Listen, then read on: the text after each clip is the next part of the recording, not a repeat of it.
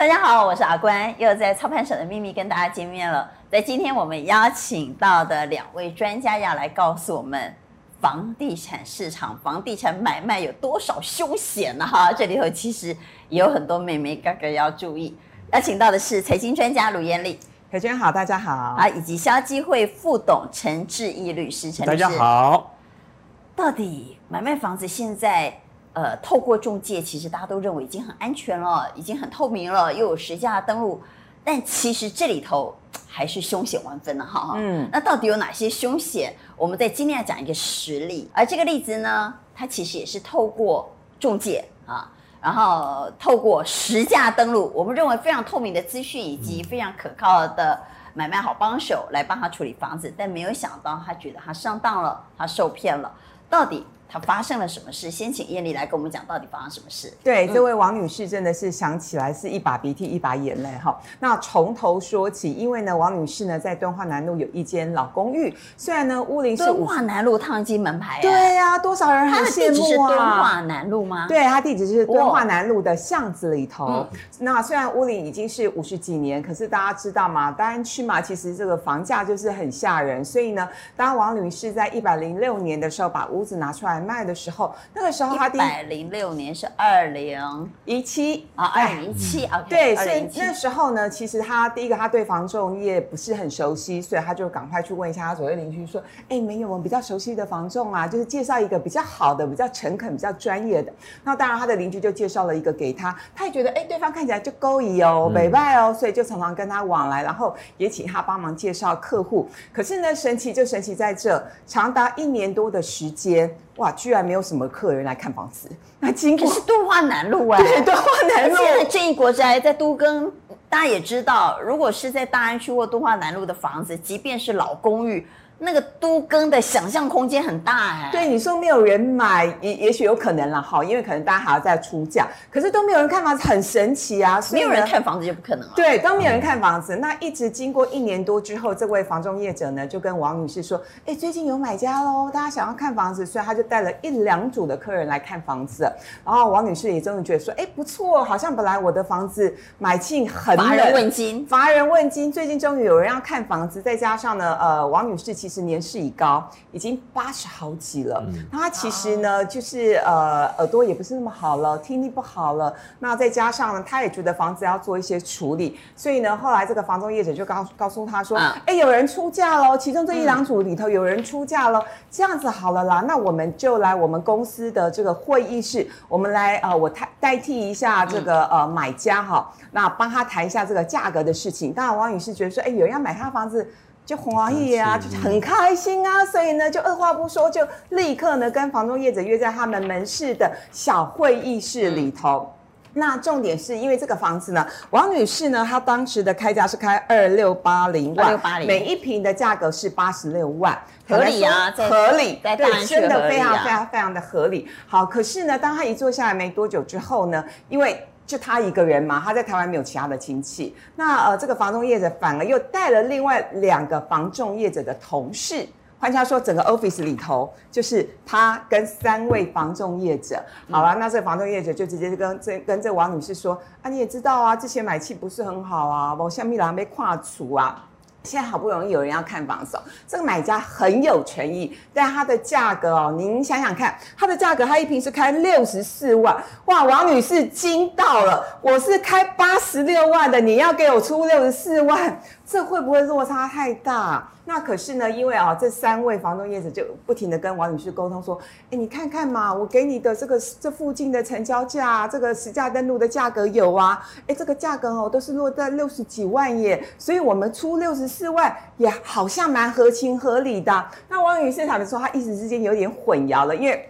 他也不知道这个实价登录的呃这个价格，就像陈律师还有斐娟都很清楚，它不是每一个门牌号码都揭露嘛，它是三十个区号当做一个区间，但还是有参考价值。对，还是就有参考价值。所以王女士看到六字头，觉得嗯，虽然跟我的呃期望有一点落差，可是好像好像他他就是还是再想想就对。可是毕竟斐娟你知道吗？我是一个人。对对付，就是我旁边是三个房仲业者，所以呢，那再加上她是一个八十几岁的老太太，嗯、对，其实我觉得多多少少有些压力。然后这三位房仲业者就说好了，那买家呢就再加一万，加到六十五万。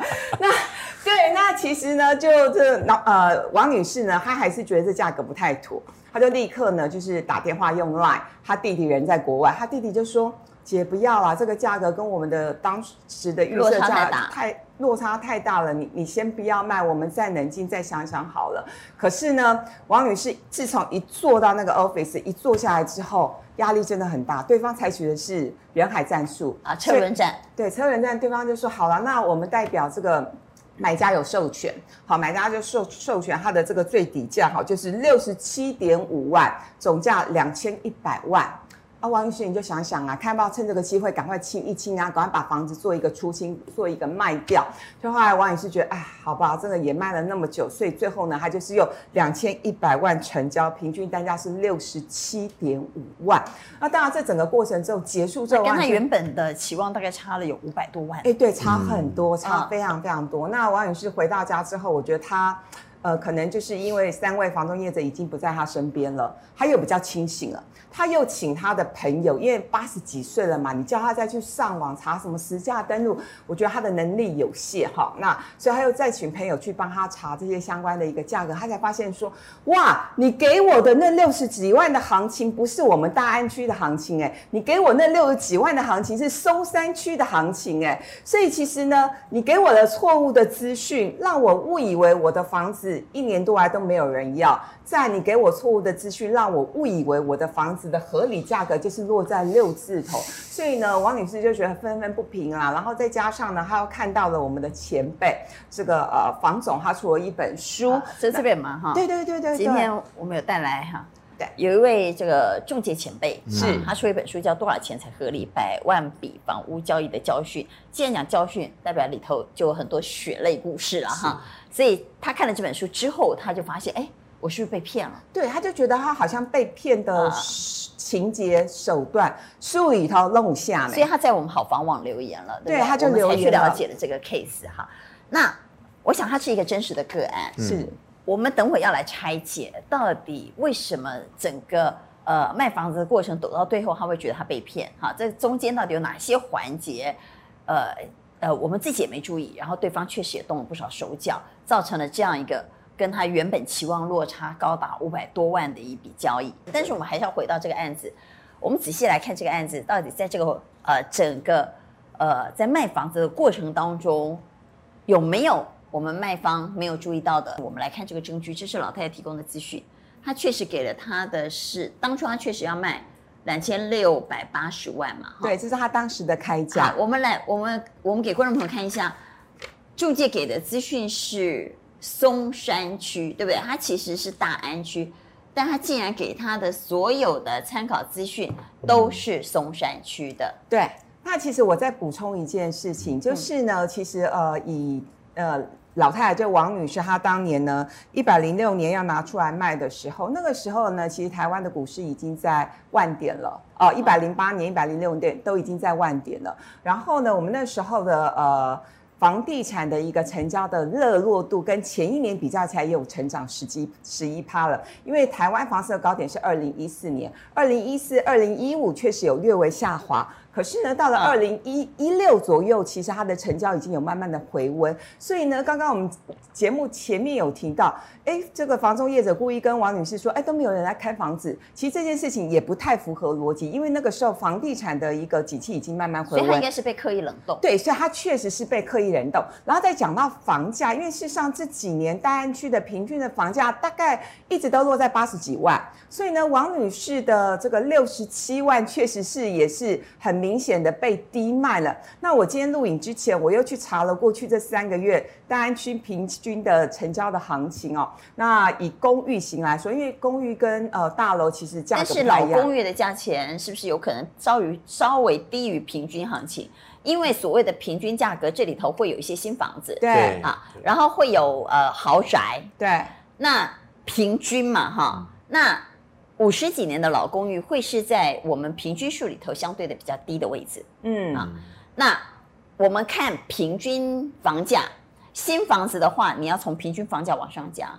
旧房子你要从平均房价往下加才叫做合理房价，所以平均房价不见得是合理房价。对，但是至少它是一个参考。是是啊是。那以大安区就是呢，最近这几年它的平均房价大概都落在八十几万。那刚刚北娟讲的很清楚，它是老房子有可能比较便宜一点了。老房子大概是目前大概成交还是会有七字头。那我刚刚要讲的是说，我呃来录影之前，我特别查了一下过去这三个月老公寓。居然有成交行情，最贵的是落在一平八十九万。那我不知道那间老房子它是不是有其他的都跟题材或怎么样，嗯、可是它就是扎扎实实的一平八十九万。嗯、所以其实王女士卖在六十几万，坦白说真的是明显被卖便宜了。对，其实当然房价它是有它的呃特定性，对，就每间房都不一样。好，什么叫做合理的房价，我们很难说。但是我觉得政府的角色或者中介角色是提供一个完整的资讯。对。就我今天给你看大安区，或者是给你看你那一栋楼，甚至于给你看你所有周边的成交价。那如果大家都成交八十，你愿意卖六十，那是你的事。是。但如果你给人家看的是六十，害人家本来要卖八十，卖到六十，那就是中介的不对了。那当然政府有责任。我们为什么会让中介有扛糖能够操作这件事？这个是比较离谱了，人家是大安区房给人家看松山区，嗯，但其实，在坊间有非常多是，我是大安区，你也是给我看大安区，我是松山区，你也是给我看松山区，但是因为政府的实价登录没有做到完全的透明，所以给了中介可以上下其手的空间和方法。为什么呢？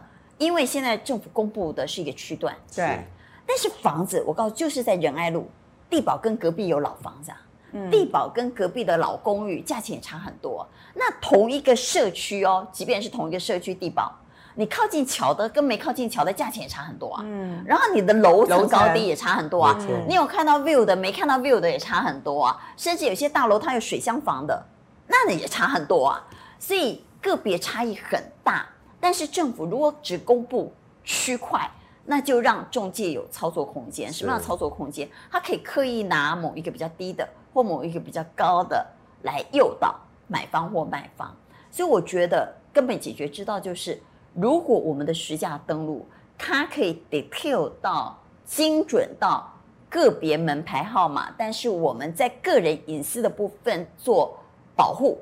永庆房屋在二零一九年推出的实价登录三点零，领先于政府，先将成交资讯揭露到门牌。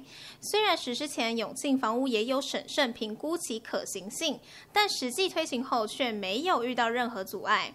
永庆房屋直营事业处总经理吴良志表示，因为第一线经纪人早已有多年先成实再成交的经验，早就认同透明的资讯才能赢得消费者的信任。吴良志表示，当初永庆房产集团董事长孙庆瑜决定率先推出实价登录三点零的服务后，便向律师确认揭露，若是仅公开地址，会不会牵涉到房屋所有人的姓名、电话、身份证字号等资料？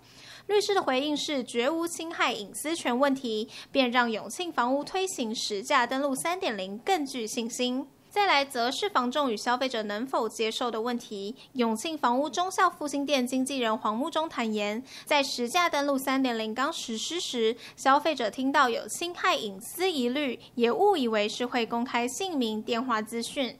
但经过解释，发现仅会呈现门牌及成交价格，便都感到安心，并也认同揭露至门牌的成交资讯，让他们更安心，也能更快做出决策。黄木中举例说，今年曾有一对医生夫妇找他买房，这对夫妻已经委托其他品牌的房仲看了半年以上的房子，并也自行上网查询内政部实价登录资料，但发现价差很大，他们认为无法做出正确的判断。后来转而委托永庆，因为永庆房屋的成交资讯让他们得以了解每一笔成交资讯价差的原因。医生夫妻立即做出判断，在一个月内成功买房。吴良志指出，房屋买卖交易的资讯比起过往透明许多，但在资讯爆炸的世代里，如何正确判断还是要靠专业。对于买方而言，若是年纪较大、不善收集资讯的屋主，或是继承房屋不了解行情的屋主，通常对于行情资讯不甚了解，而买方若是首购族，因为没有买房子的经验，加上自备款有限，也容易无法正确判断交易行情。因此，实价登录三点零的服务，让消费者在购物过程中享有最透明的交易资讯。好房网 TV 综合报道：如果我们的实价登录，它可以 detail 到精准到个别门牌号码，但是我们在个人隐私的部分做保护，嗯，那是不是可以让交易的透明化更大？是，那被操作的空间就更小。这个完全正确啊！所以当时送进立法院的时候，那个版本就是这样，去区端化嘛，啊，然后你的所谓的各自的部分，因为他要的只是实价交易嘛。就那个价格出来就好了嘛，哪个东西的各自我那不能对对对，哪哪一个东西的实价交易，我就就这两个资讯出来就好了嘛。至于说是哎某某人卖需要吗？根本不需要，因为你要的是一个交易价格嘛，所以那个部分本来就可以在那个所谓的实价交易登录的资料里面被隐藏，或者是不要上去，就如同是我们现在调那个土地跟建物登记成本一样的所谓的二类登记成本，你也看不到。是什么人啊？是，所以那个部分既然他的资料也会很详细，但是没有办法让你判断是什么人，所以事实上这个部分是可以做的。那既然那个资料可以调，为什么我们的实价登录不能做到这么低？没有错，所以这个应该 赶快要在呃促请立法委员赶快再透过修法的一个方式来处理。因为如果啊，他给我的是就是我这一栋楼，对，我的楼上或楼下或我隔壁那间，或者我清楚的知道是哪一间，那我可以比较嘛？因为我是大楼，他也是大楼。哦，我是公寓，还是公寓，我们就可以用同样的等级来做比较。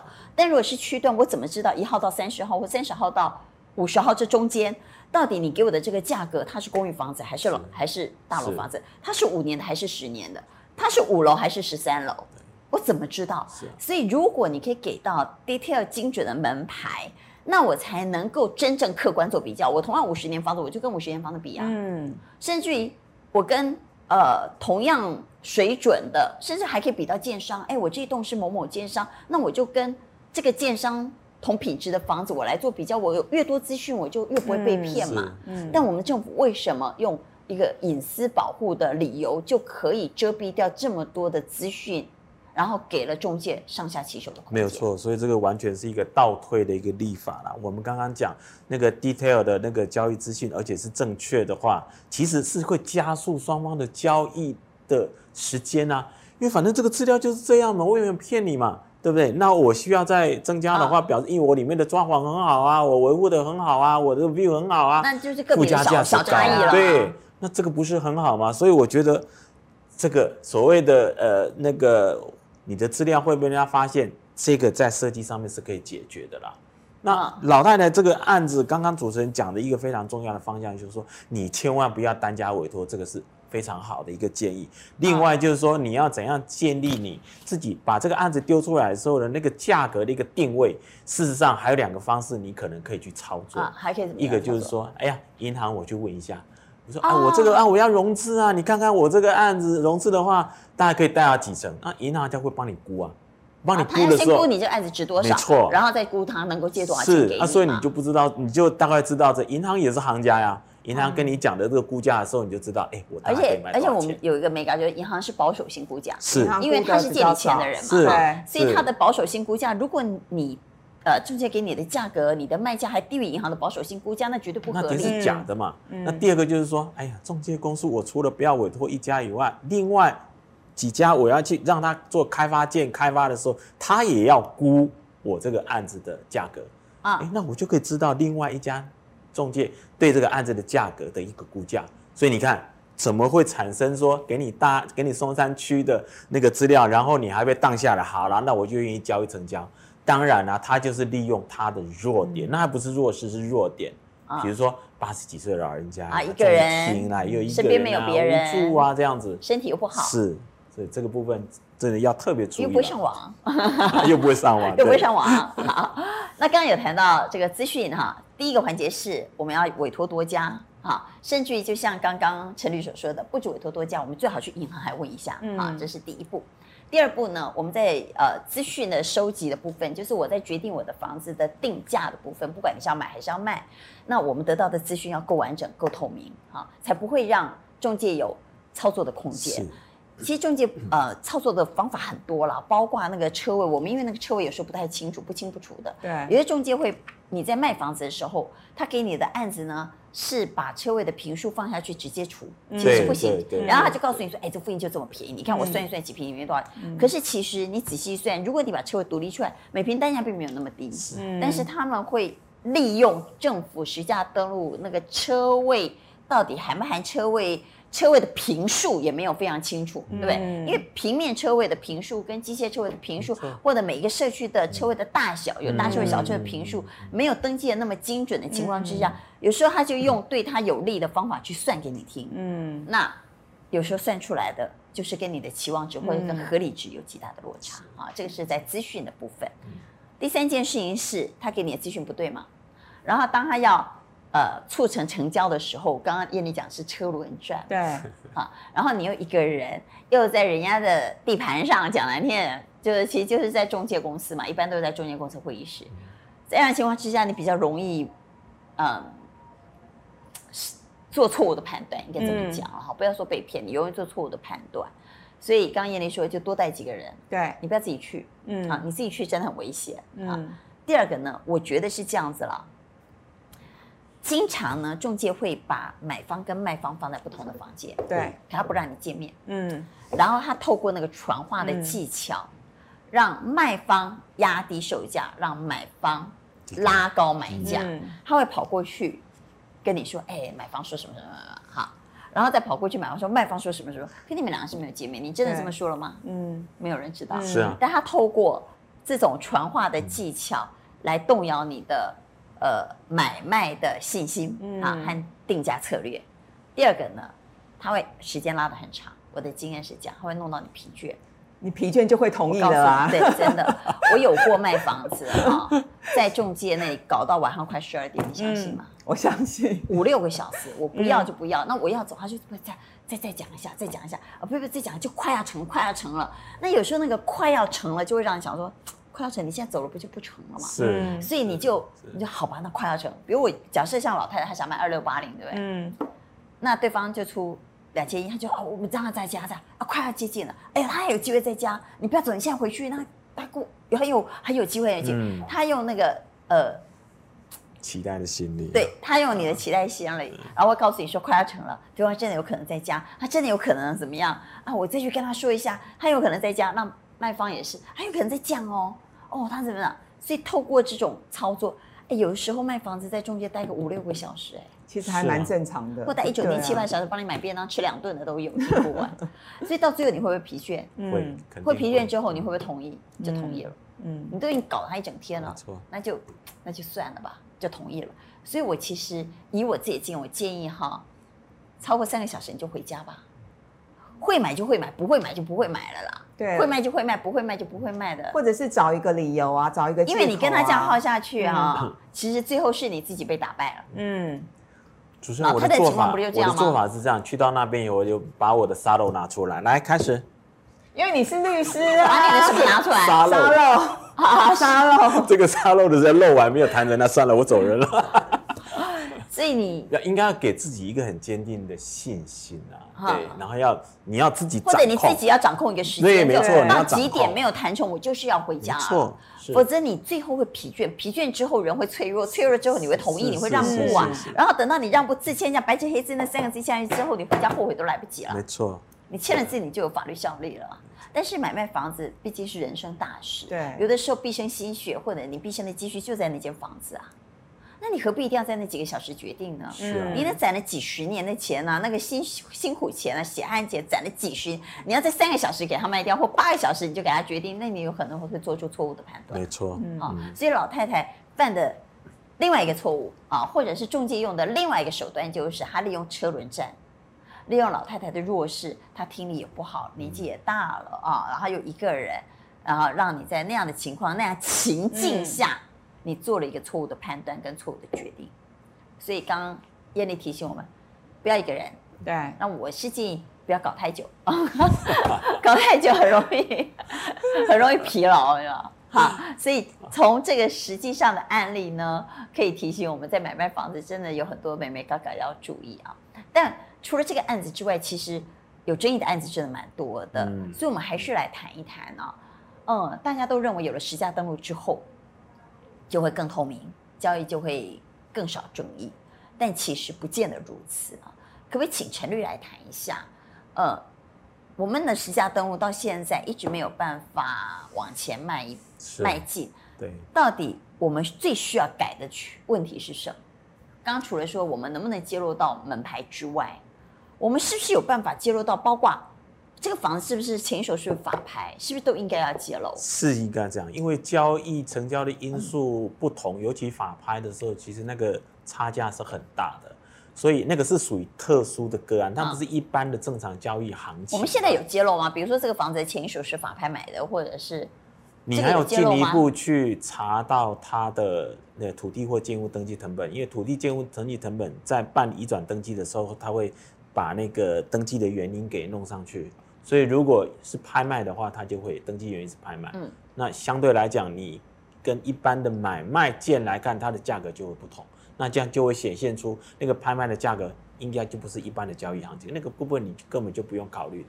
为什么？哦、因为你如果考虑的话，中介公司就会拿拍卖的物件来说：“哎呀，人家是这样交易价钱啊，你这样开太高了，你肯定卖不出去的。啊”对，嗯、所以主持人建议的非常好，我就觉得、啊、立法院这个部分应该要详细的载明，包括到门牌号码以外，它的交易原因是什么，那个部分应该是要上去的。对，更容易判断嘛，更清楚判断。好在，今天谢谢燕丽以及陈律跟我们分享这个真实的案例，从从这个真实的案例中，我们也学到了这里头有很多你所不知道的妹妹嘎嘎呢。好，希望大家买卖房子能够非常顺利。